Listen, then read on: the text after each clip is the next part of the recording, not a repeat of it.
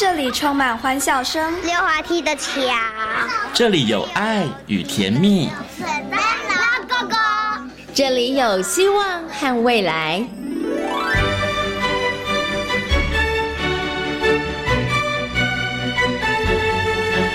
遇见幸福幼儿园，遇见幸福幼，遇见幸福幼儿，遇见幸福幼儿园。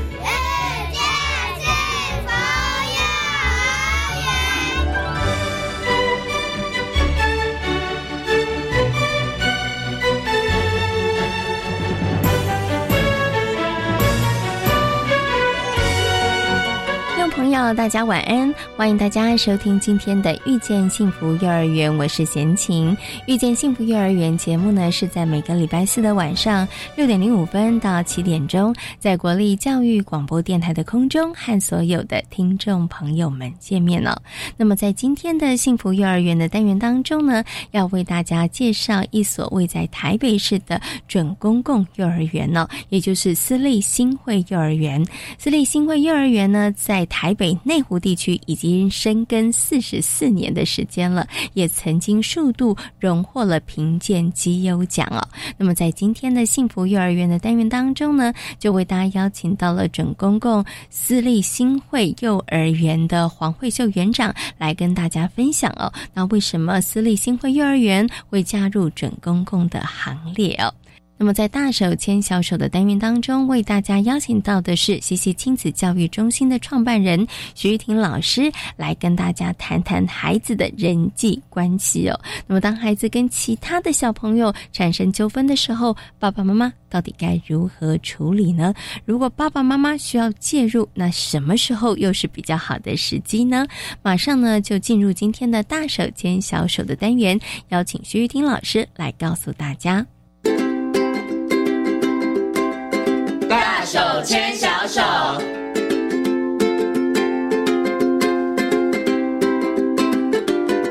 这里是教育广播电台，您现在所收听到的节目呢是遇见幸福幼儿园，我是贤琴。接下来呢，在节目当中要进行的单元是大手牵小手。那么在今天大手牵小手的单元呢，为大家邀请到的是西西亲子教育中心的创办人徐玉婷老师来到节目当中跟大家进行分享。Hello，徐老师你好，贤琴好，各位听众朋友大家好。其实我们今天呢要讨论这个主题呢，是徐老师跟贤琴说这个主题一定要谈，因为呢他发现了。现在小孩在这个部分上有很大的问题，因为徐老师到好多的幼儿园或学校去演讲，其实也有好多的老师跟他反映，现在孩子们很多数都有这样的问题。而且最近刚好徐老师也接到几个来做咨询的孩子，刚好都是在人际互动、人际关系的部分出现了一些孩子不能处理的一些问题，嗯所以爸妈会觉得很困扰，老师也觉得。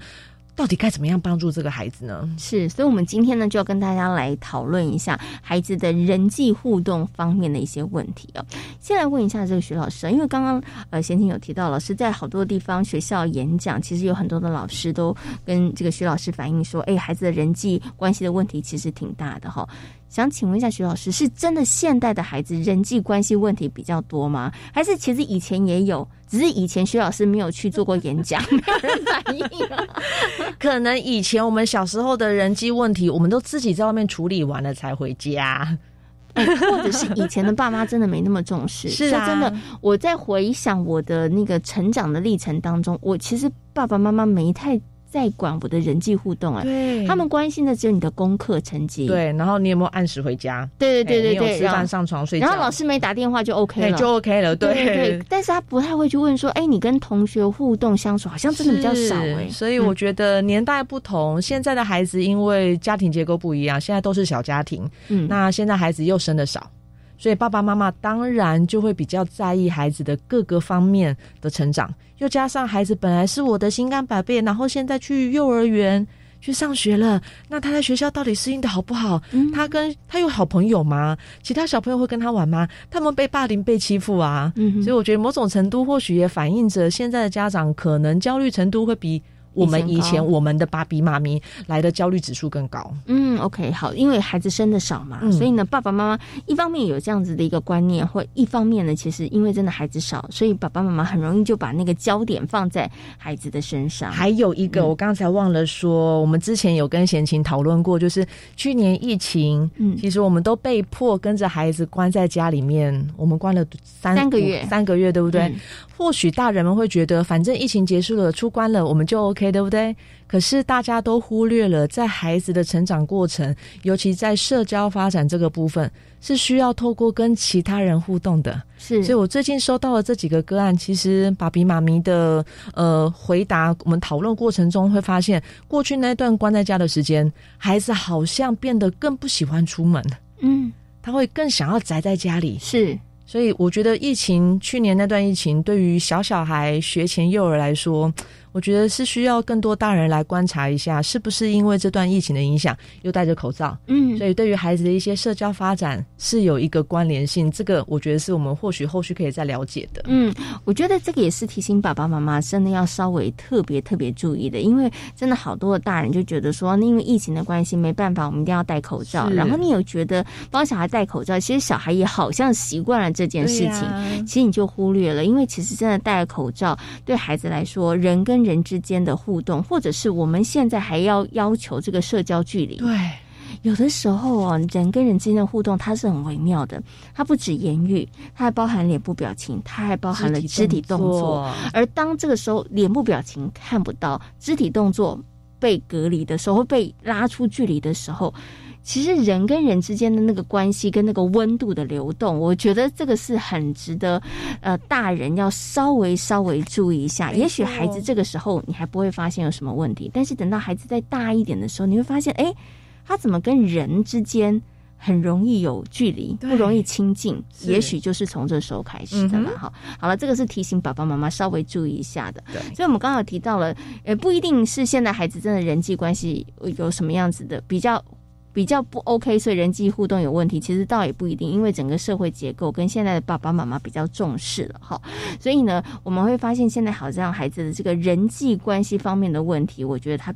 变成浮上台面了，好，也值得我们大家好好来关注一下了。所以，我们今天就跟大家好好来谈谈了这个孩子人际互动上面的问题。不过，我想先问一下这个徐老师哦，以学龄前的孩子来说啦，人际互动产生问题，大概都是指哪一方面的问题啊？我们最常见的状况，比如说像现在孩子入学的年龄越来越低了，越早，对，所以可能幼幼班就会。送到幼儿园是，那这个时候最常出现的人际互动的问题，当然就是分离焦虑啊。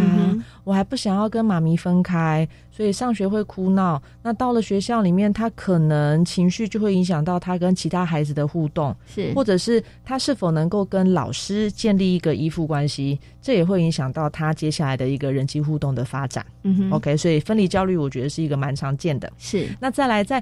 幼儿园这样子一个团体生活里面，我们很常看到有些孩子，他可能是比较退缩、比较害羞，他不会主动去跟小朋友一起玩。这一群孩子也会被老师，就是会常常会会鼓励他们，你赶快去跟小朋友玩呐。可是通常你越 push 他，他会越害怕，他越退后面。对，所以他宁可一个人在旁边看书玩积木，他也不会想要跟其他小朋友一起玩。所以一群是比较退缩的。是，那当然有退缩，就会有另外一群。太嗨了，很激进的，对他太积极的去想要去拿别人的玩具了，所以这群的孩子他可能比较无法等待，或者是分享，或者是又加上他的冲动性。比较高，他的控制能力比较差，所以可能会有一些肢体动作，可能不小心推倒旁边的小朋友。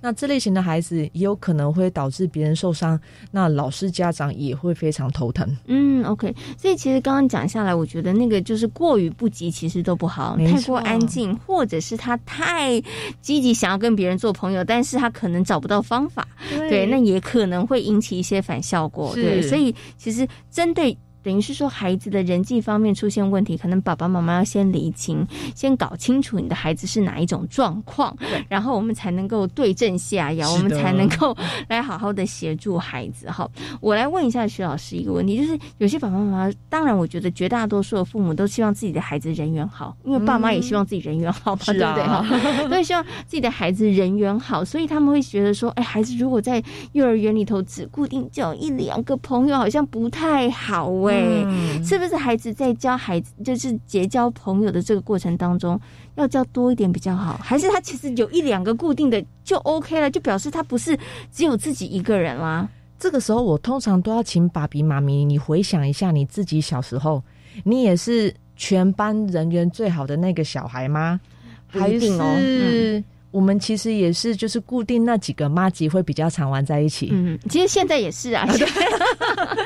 所以我的意思是说，通常我们往往忽略了自己成长过程，我们以前的幼儿园、国小阶段，我们通常最要好的，一直甚至到长大还会联络的，可能也是只有那几个。所以，所谓的人际互动，我们并不是要要求孩子一定要哦人缘超好，对对对。但是，我觉得有一两个、两三个比较知心的，常常玩在一起的，那会让孩子把学校视为一个有趣的地方，因为他明天就可以跟他的好朋友 A、B 一起去玩东西。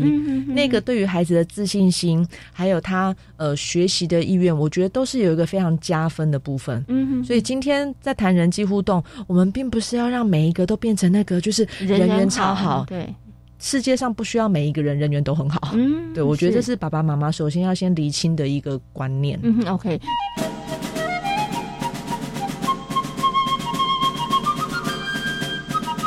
所以，如果你的孩子可以跟一两个、两三个人，他其实维持那个好的互动关系，其实爸爸妈妈就不用那么紧张了，不要想说。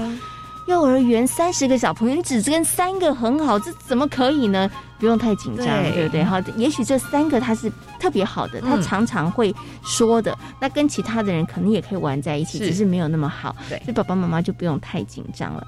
可是呢，刚刚有提到了，刚刚徐老师说，那朋友重质不重量嘛，哈，就是有真的可以像好妈吉一样哈，那有想要做什么事情，其实就可以跟他一起做，然后也可以因为有这些朋友，他在幼儿园的。呃，学校里面他其实可以更自在，嗯，他会更喜欢去上学哈。可是接下来问题就是要怎么让孩子找到那个知心的好妈吉这件事情，你知道，爸爸妈妈就会觉得说，哎，那我要不要帮点忙？比如说送个礼物啦，哈，生日的时候请大家吃糖果啦，这样是不是会比较容易找到呢？我个人觉得，如果在孩子一年一度的生日，请全班小朋友吃点饼干、蛋糕、小东西，我觉得当然是 OK 啊，对不对？可是如果太常去帮孩子去贿赂其他班上的同学，我个人认为这是一个不太妥当的一个方法，因为你等于在变相告诉孩子，我们有给你好处的才是你的朋友。嗯，可是我们在社会上打滚了这么久，其实这个东西不一定是好的一个做法。所以我的在意的重点是，孩子今天交不到朋友，我们还是得回来看看，孩子是因为太害羞，还是他不好意思，他不知道该怎么起始跟小朋友一起的玩游戏的一个互动，或者是他根本就不会跟小朋友一起玩。是。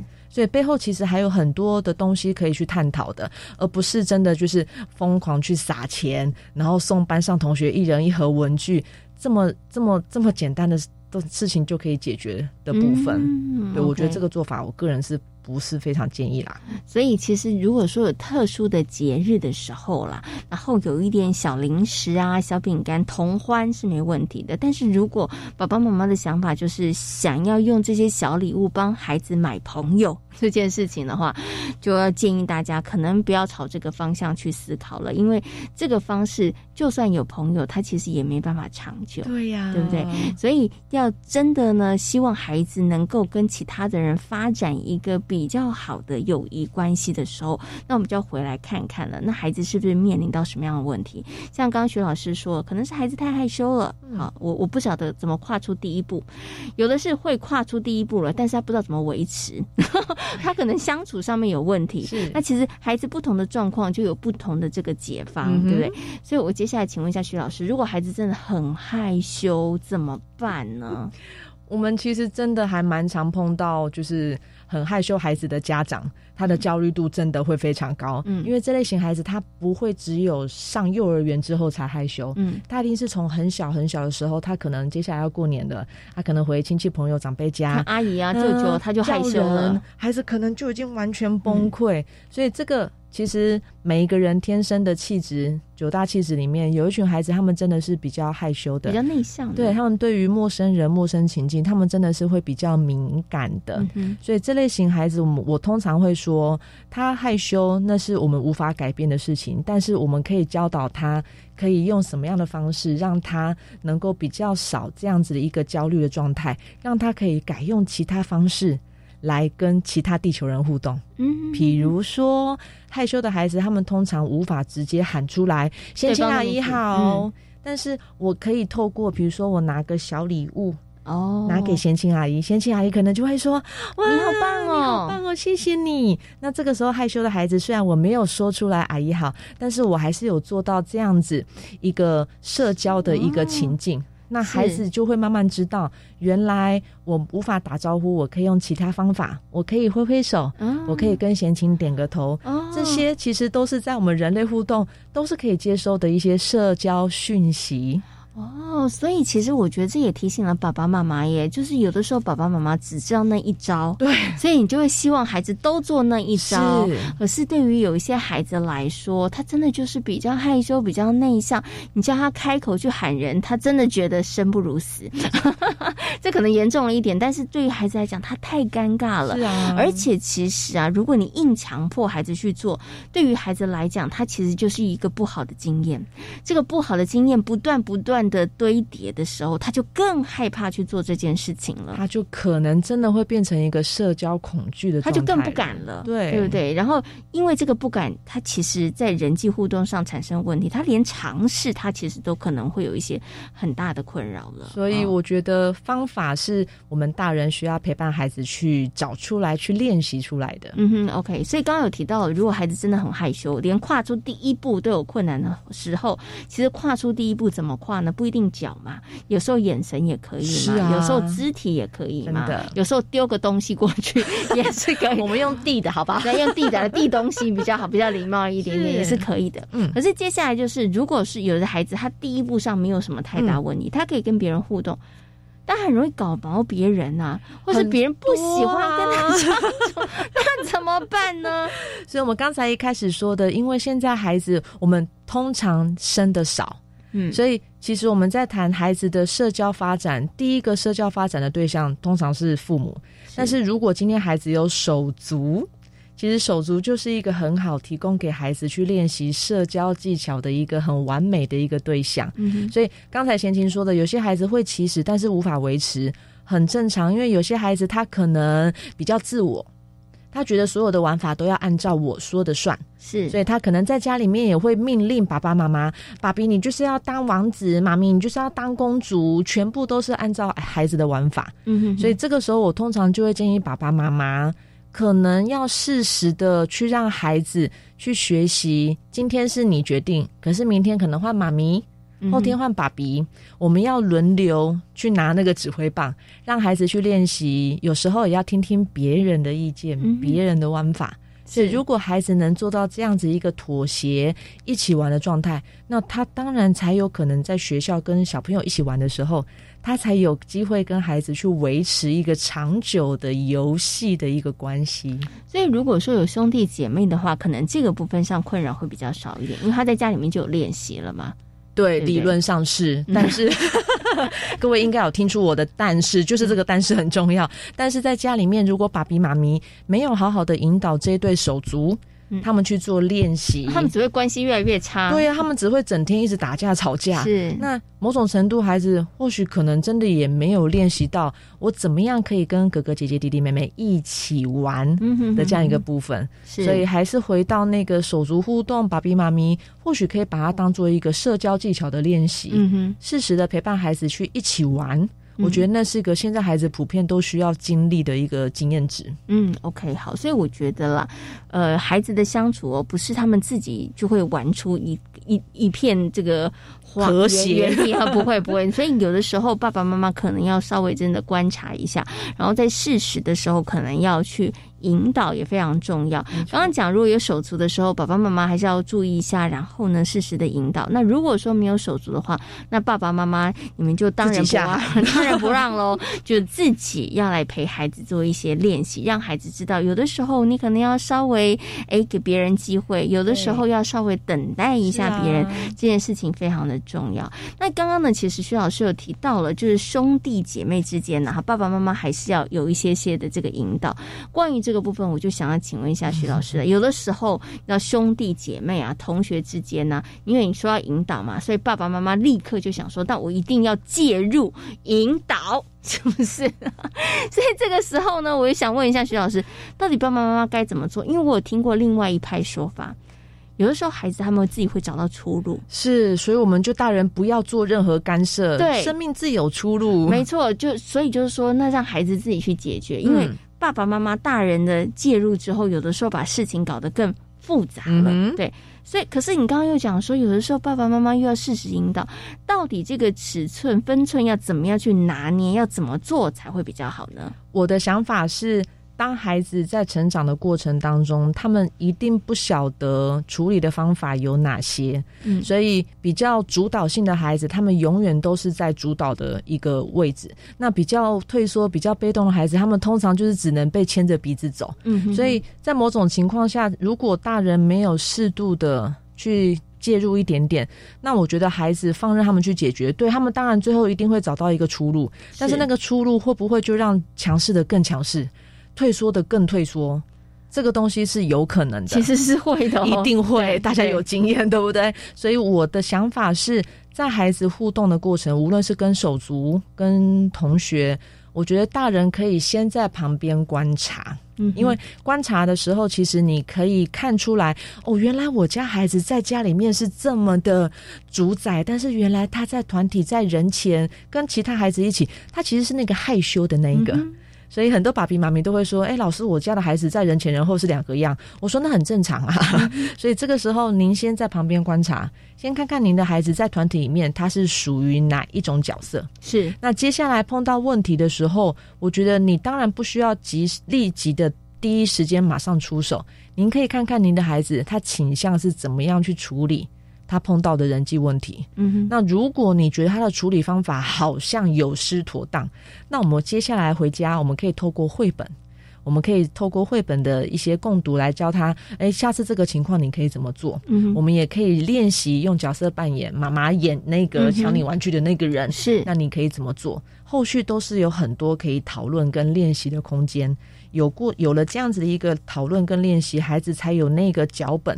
他下次碰到这个情况的时候，他才能根据上一次爸爸妈妈教我的那个脚本，我才有机会去演出来说出来。嗯嗯嗯，所以我个人是倾向。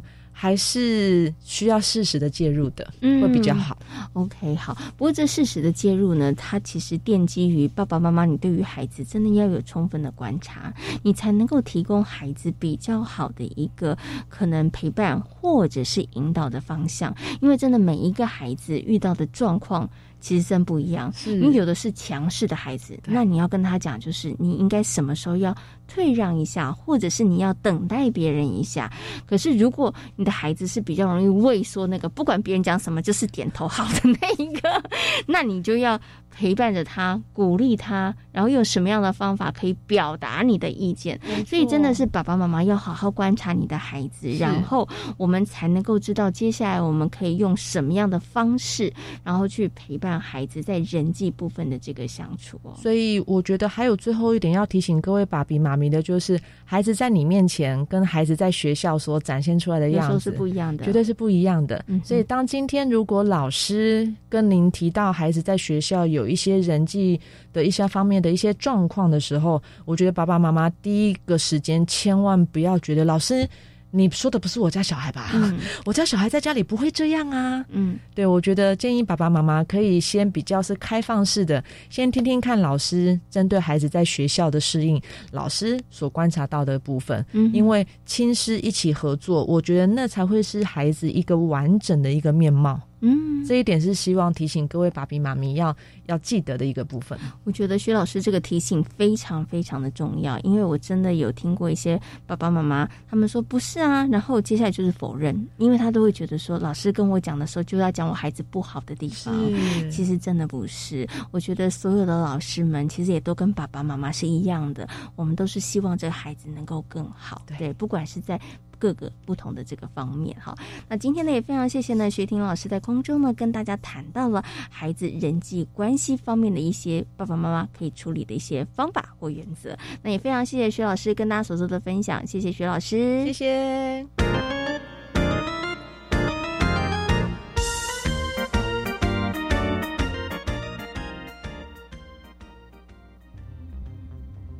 我是经管会主委黄天木。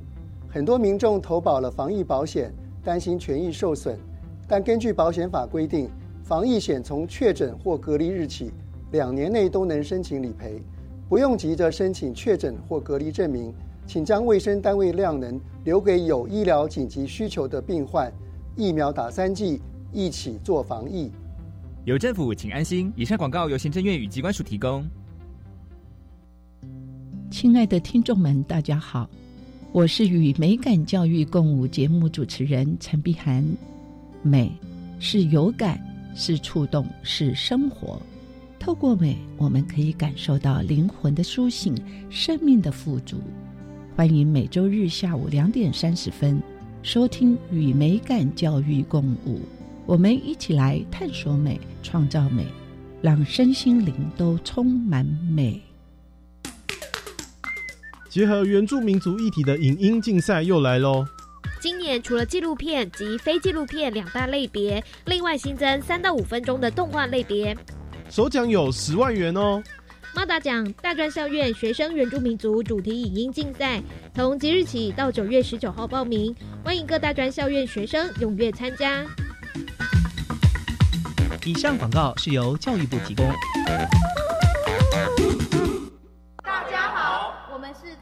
乐团我们都在教育广播电台。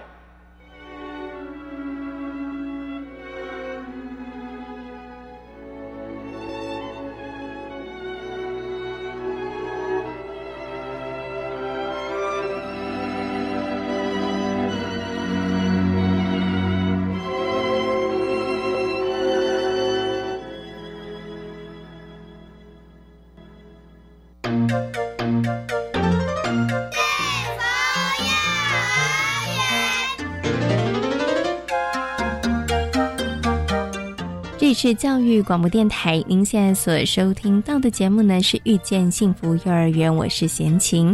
接下来呢，在节目当中要进行的单元呢是幸福幼儿园。那么在今天的幸福幼儿园，要为大家来介绍的是私立新会幼儿园，同时呢，它也是准公共化的幼儿园哦。那么私立新会幼儿园呢，在台北市的内湖呢，已经深耕幼教四十四年的时间了。那么在一百零八。学年度的时候，为了响应政府幼教公共化的政策，以及呢减轻年轻爸爸妈妈育儿的负担，所以呢加入了准公共幼儿园的行列哦。那除了这个亲民的收费让父母亲有感之外呢，私立新会幼儿园还连同其他的准公共化幼儿园，共同来提升教学品质哦。那么在今天的幸福幼儿园的单元当中，就为大家邀请到了王慧秀。园长来跟所有的听众朋友进行分享。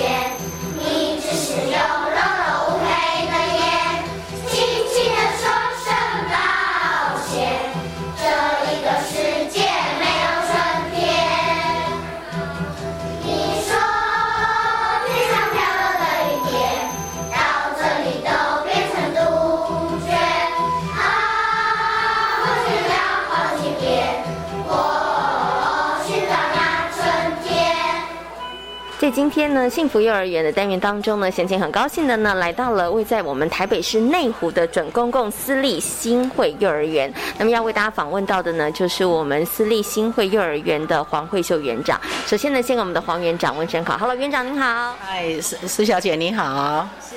今天真的很高兴呢，可以访问到我们的慧秀园长哦，因为呢，其实他从个人啊，从事这个幼教资历。很厉害，超过四十年哈。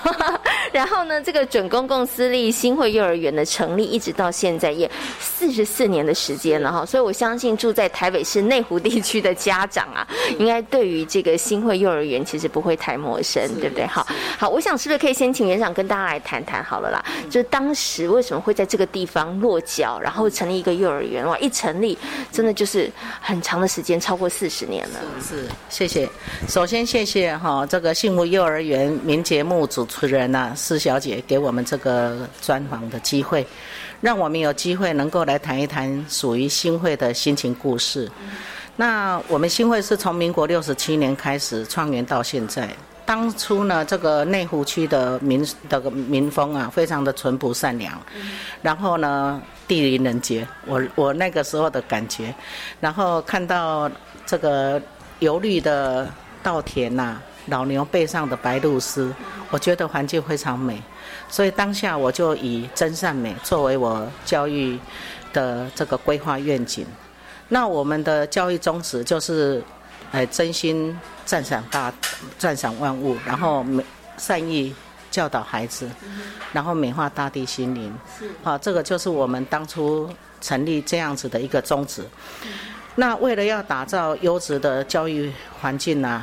我们就以这个精致的教育啊做核心，然后潜能课程做半径，规划出人性化的教育同心圆，好，然后让孩子呢能够享受在认知的、情谊的、技能的高品质的一个教学策略里面。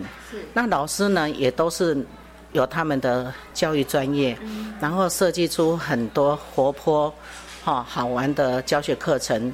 让孩子视讯教育来的机会来学习是这样，嗯，好，所以其实刚刚黄院长跟大家谈到啊，当时来到内湖这个地方，哇，就觉得这真是一个好地方哈。然后其实也让您呢觉得说，哎，那要用真善美这样子的一个理念哈，然后呢来打造一个让孩子们可以成长的一个优质的环境哈。不过呢，这个新会呢幼儿园哇，一晃眼就是已经成立了四十四年哈。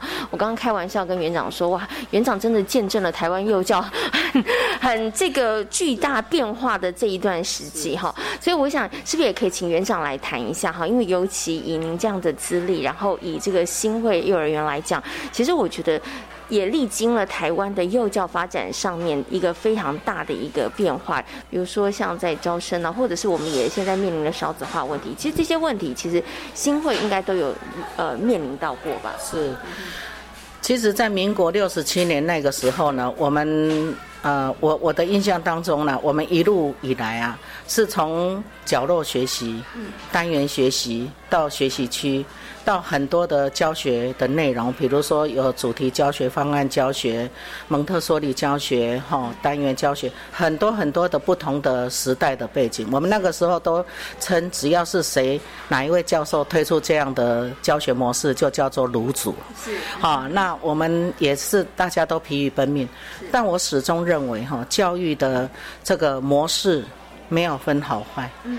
孩子的学习没有对错，所以只要是让孩子能够自己乐在其中的教学工作，其实它有异曲同工之妙。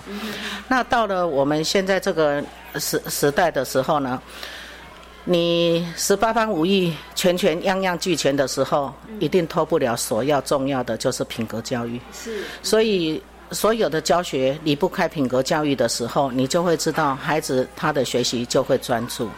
好，那我们看到整个的一个台湾的幼教在变化，尤其是在民国八十几年间呢，开始出现了很明显的少子女化。在少子女化的当中呢，最辛苦的其实就是家长。那家长为什么他会害怕生育？就是因为教育的。物价指数波动非常的大，好，所以他们会害怕惧怕这样子的孩子没有受到好好的教育，那有愧对于自己做父母的一个职责。所以少子女化也就是这样应运而生啊。从呃民国民国六五呃六六十几年间呐，是有三十三四十万，一直降到现在十几万呢。是现在十十六十十九万都常常在那边波动，那我们怎么办呢？我们对于一个孩子，我们也是要教；对于一百个孩子，我们也是要教。这就是教育的责任，是这样。嗯。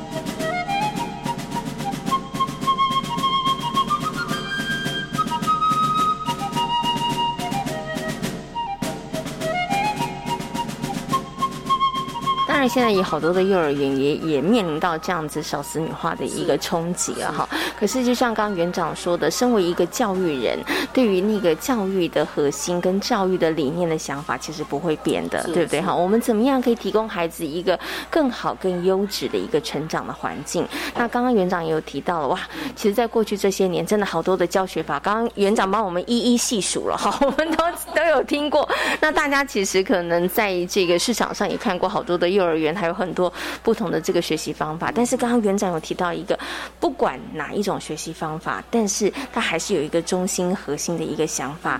以园长的想法，他就觉得说，品德教育它会是一个最中心的部分。只要孩子的品德教育好，那其实孩子他可能就可以在学习的态度上面能够好，他能够就够专心。那不管你用哪一种教学方法，孩子都能够吸收，对不对？所以呢，新会幼儿园它其实也一直非常强调品格。教育，那我也知道很多家长在这个部分上面他们是很看重的，但是品格教育到底要怎么教这件事情，我觉得很多人就很困扰了。对对，所以到底要怎么样教品德教育？以新会幼儿园来说哈，因为刚刚园长就有跟贤婷讲，哎，我们从小班就开始了哈，所以我想接下来就请园长跟大家谈，以新会来说，我们怎么样去把这个品德教育落实在生活当中，然后让孩子他真正产生了一些改变。是。其实品格教育哈，它绝对不能是一种口号，它是要内化，然后要去落实的。那品格教育无所不在啦，好，比如说从日常生活中的这个呃礼貌问候，人与人之间的互相尊重之道，还有呃这个社会的情绪抗压力，好，还有对生活环境的关怀与照顾，这些都是需要透过家庭教育、学校教育，让孩子每天。都在学习，那慢慢的累积了正能量的一个释放之后呢，那对他自己能够成为一个，啊，口说好话、心存好意、手做好事的三好的人。那新会一向秉持的这个品格教育的一个理念，就是用真爱、善良、美德来启发孩子的心灵。那我们与孩子一起学习哦，我们不是说啊，只要教孩子哦，老师也是要学习。我们与孩子一起学习真爱生命，凡事都要圆满、好喜乐，用善良的心学会。知足感恩，然后善解包容。那在美德的世界里面，更不能缺少的就是创意跟智慧，然后才能够提升孩子的啊，不管家庭或者是学校的生活品质与他的这个生命价值。好，在新会长大的孩子要学会爱与尊重、勇敢与负责、健康与幽默。那这个呃，印度啊，曾经有这样讲，他的谚语啊，有这样讲过。他说：“孩子小的时候，我们要给他生根，好；那大的时候，我们要给它翅膀。这个根呢，就是根本的根。那这个根呢，也就是价值观，那就是养成良好的生活习惯与态度。那心会透过近思语，哈，《弟子规》、唐诗、音乐、合唱团、绘本故事、美感文化艺术等等的内涵。”然后融入在生活日常生活的这个常规里面，扎根在教育、在家庭教育跟学校教育，才能够落实品格教育的一个核心价值。嗯。所以刚刚其实园长有跟大家分享了哈，那这个品格教育里头，它其实真的是你要掌握生活当中的任何一个契机哈，生活它其实就是一种学习哈。所以刚刚园长提到了，所以在园里头我们有这个可能金丝鱼啦、弟子规啦、有绘本啦、有故事啦这些，然后呢，老师们可能老师们平常就会在这个课程当中跟同学们来进行分享了，对不对？好，OK，好，那刚刚其实园长跟大家提到这个呃新会幼儿园呢。它其实成立到现在四十四年的时间了哈。不过我们在这个一百零八学年度的时候，那我们就加入了政府在推这个准公共的呃幼儿园的行列哈。那我想是不是可以请园长来跟大家分享一下，就是当时为什么会决定加入这个准公共？因为以新会来说，我我们其实在经营的部分上面也在这个地方有口碑了，对不对？哈，对。那当时您会想要加入这个原因跟考量是什么呢？是。在一百零八年哈，我们加入准公共幼儿园的时候呢，我的内心的想法只有一个，就是希望能够帮助到家长减轻育儿经济的一个负担。因为你知道，读新呃私会私立的幼稚园呐，其实费用都蛮高，是都可能比栽培一个孩子读大学都还高。所以呢，我我为了要要帮助家长这样的一个心心情呐，我毅然决然加入。你看，我们其实也都是在招生额满，而且我们加入的那个费用哈，还还比那个政府的都比较高。那我们还自己降下来，就是要加惠家长，因为也算是我在内湖四十四年回馈给我的家长。那我的家长哈，那个不管是当年的一百零八年的，或者是说之后的。我现在已经是阿妈级的了，我的我的毕业生呐，毕了业，他结婚生了小孩，小孩又来，所以哈，我们能够回馈到给我们这样子的自己的杰出校友，我们都觉得很开心。那让家庭中哦适龄的孩子能够及早入园，因为你知道，如果一个家庭有两个或三个孩子的时候，他其实会分批，对他压力很重，他会分批，比如说，多多大大的孩子读完了。第二个再接着读，不会一起同时读。可是当我加入之后，我发现家长的负担减轻了，两个孩子就一起来读了。这个家庭很多，那所以我要感谢政府这样子的一个德政啊，这个政策真的是非常好，因为政府提供了多元的一个教保的策略哈，准公共幼儿园的策略呢，它就是政府利用。私人的教育资源，好，来在少子化的这个环境中提供家长更多样化的选择。那就以台北市这个准公共幼儿园来讲，它从一百零八年到现在呢，啊，一共有一百五十一家加入，提供了八千四百四十一个家庭的幼儿受惠，这个大大的提升幼儿的入园受教率。我觉得这个就是最好的。我当初的想法就是要达到这个目的，结果我们都非常顺利的达到这样的目的，我就很开心呐，是这样子。那目前来讲，有很多人他会对于准公。的一些看法，会觉得说，是不是教教总共就是教学经营不好啦，或者是怎么样才会要加入准工？其实每一个人他有每一个人心中的目标不一样，我们也都不予置评。但是也是因为这样，我们更应该要提升自己的教学品质，保持非常好的一个。呃，这个孩子的学习的一个一个状况哈，才能够对得起政府嘛，对得起家长嘛，对得起孩子嘛，对得起自己的心中目标嘛，是不是这样？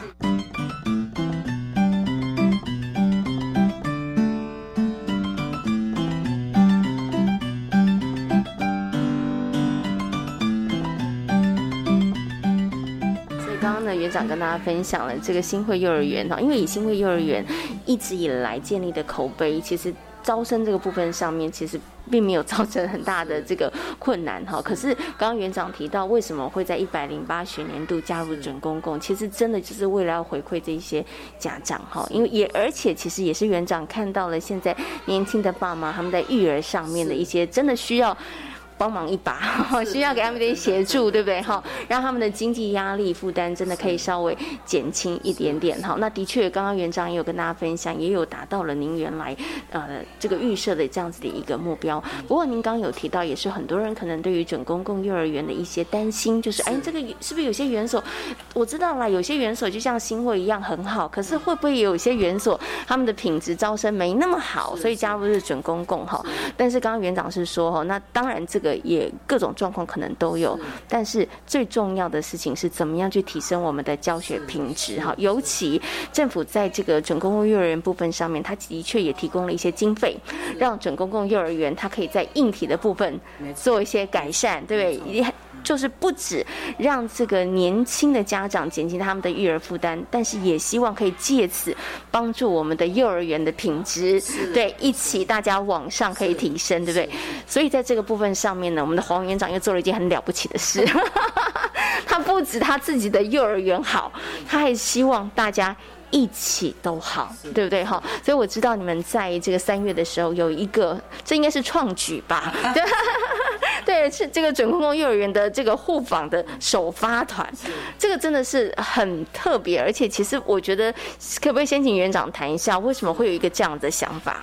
是，其实我们在一百零八年加入的时候，我一直跟局里面有这样子的一个建议，然后因为，呃，我也感谢我们吴清娟科长呢，他在我们一百零八年成立的时候呢，大家加入的时候，我们就成立了一个呃市区的召集人，那他很他很客气，请我当总招，那我觉得身为总招的人呢，我应该要有这种提升的这个。责任哈，那我就跟我们科长建议，科长非常非常的睿智，好，就是我们台北市教育局教幼教科吴清娟科长，他用一个非常好的决定，以这个呃反思蜕变，好，精进提升，然后分享更好的这样的主旨，就成呃这举行举办了这样子的一个首发。护房，就，那个幼稚园有有缘的复访，那这个复访的过程是怎样呢？你知道，很多幼稚园每天都忙碌在自己的幼稚园，他很鲜少走出去看看别人的幼稚园。那在自己的幼稚园里面，你就会积灰尘世，那你就会看不到自己的缺点。所以我觉得应该是时候，因为也也现在也是第二轮了嘛，一百一十年就已经是第二轮的开始，也就是一百零八、一百零九、一百一十年，现在都。已经三年了，那我觉得是时候应该要鼓励大家走出去。所以这次我们有三感谢三个园所，就是我新会泰安哈，还有一个是那个医保幼稚园，提供了两百四十个。那个幼幼稚园的老师园长去参观，是。那这个参观呢，我们分三梯次，还请讲座来来来做说明。啊，比如说依照你学校的环境大小，你去选择你要参观的大小，啊，这样你才不会说啊，人家那么大我都做不到，人家那么小我为什么要去看这样？那。规模不一样的时候，他在行政事务处理上也不一样没有错，没有错，所以我们就有这样的设定。那所以在这三个梯次办得非常圆满成功。也就是说，我们透过他到学校来参观的时候，看到人家说：“哦，原来这个东西我可以这样整理。哦，原来这个教学我也可以这样。”就是说，比如讲，呃，当天我来我新会的时候，我们新会我就是以。分分班呐，哈，一般一般就二十个小一个二二十个二十号二十号这样，然后请老师讲解。因为你假如没有讲解，你不知道你进到人家的班级，看到人家小朋友的话，那或者是你看到他的资料，我们连小朋友的成果布测都给人家看，我们的教学课程发展的一个计时都给人家看。为什么？因为你要能够了解帮助他，除了说我们拿到政府的这个补助经费，能够改善硬体设备，但你软体也要加强啊。好，你软体如果没有加强的话，你教学没有没有进步的话，你等于也是没有做到如何营造一个更好的环境，教会幼儿的一个教学品质。所以我就请老师都去。各班都通通去去解说，那你要解说引导，那人家就会看得到说哦，原来是这样。那我在我学校也有做，为什么我不能做到人家这样？那你去看了才会知学而后知不足。你要看到人家。的好，那你知道自己的不足，你压力就来了。是，压力来了，你才会压出你的潜力啦。哦，那你你有了潜力，压出你的潜力，你才能够无往不利。是，如果压力压不出你的潜力，那你就无能为力了，是不是这样？所以，我我们透过这一次的首发团呐，我们感觉到非常的好，就是说除了啊大家共集集思广益说，哎，我的这个游乐器材啊、游具啊，都一直检查不通过是怎样，我们就会告诉他，你可能要找怎样的一个。那个卫生署经济部的一个代号，那我们甚至也提供那个检验师，说大家互通有无。那你比如说你你的教学方案，你是什么样的一个教学教学的一个主的内容，那你也可以去看看别人怎么可以做做的这样子。那这样子的话，就是都叫做精进。那参观只是一个过程，好，它绝对不是成果。那能够教会幼儿的学习才是结果，哦，这个就是最终的目的。那我相信透过这一次，我们不是就这样停止哦。那个我们科长非常的好，他说我们开我们那个三月十九办完三个梯次之后，我们马上开检讨会。那科长就马上授意啊，就是授权，就说我们之后要四区，哦，北中南东西南北区啦，好，每一区都有三三个三个三个市区啊。像我内湖的话，内湖、松山、南港就是三个区，就有一个召集人。那由那个召集人召召集他们这个区的去举办，好，在各区去参访。那这样再透过我们再透过我我预计了，我我我看我们科长预计在几轮呢？这最少再办两轮。大家都能够互相去参观完了，那这样一定会蹦出非常好的火花，大家就不会再害怕说：“哎呦，我的学校哦这么小，我我我怕人家去看。”视野何须大？教育不是在大小，你的环境不是在美好或者是丑陋，而是说你有没有爱？你把一个教室里面，你能够班级经营到。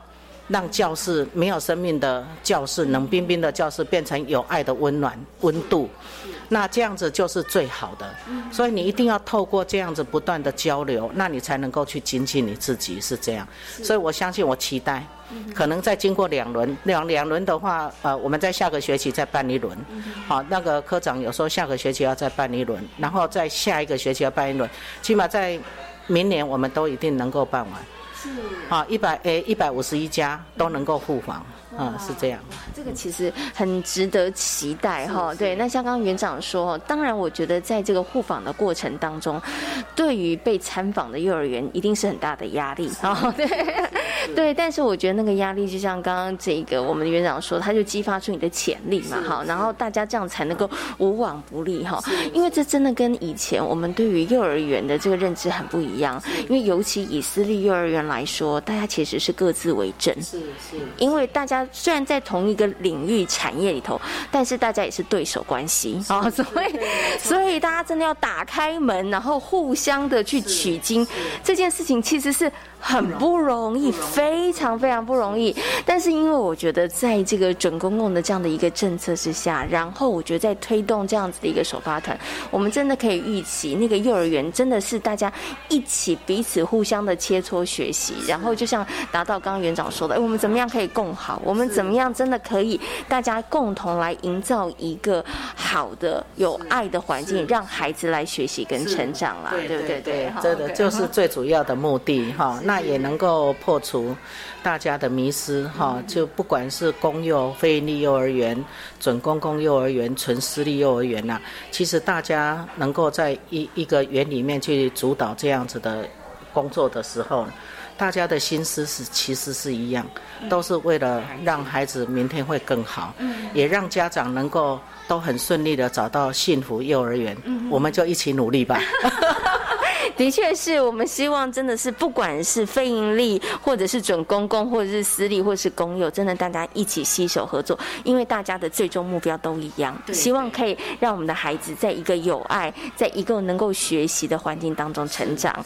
也非常感谢呢，我们的黄慧秀园长跟大家所做的精彩的分享，感谢您，谢谢贤琴，谢谢你，谢谢你。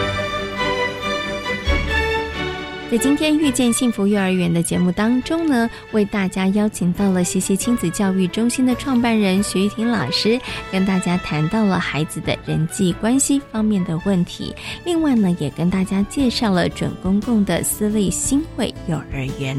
感谢所有的听众朋友们今天的收听，也祝福大家有一个平安愉快的夜晚。我们下周同一时间空中再会，拜拜。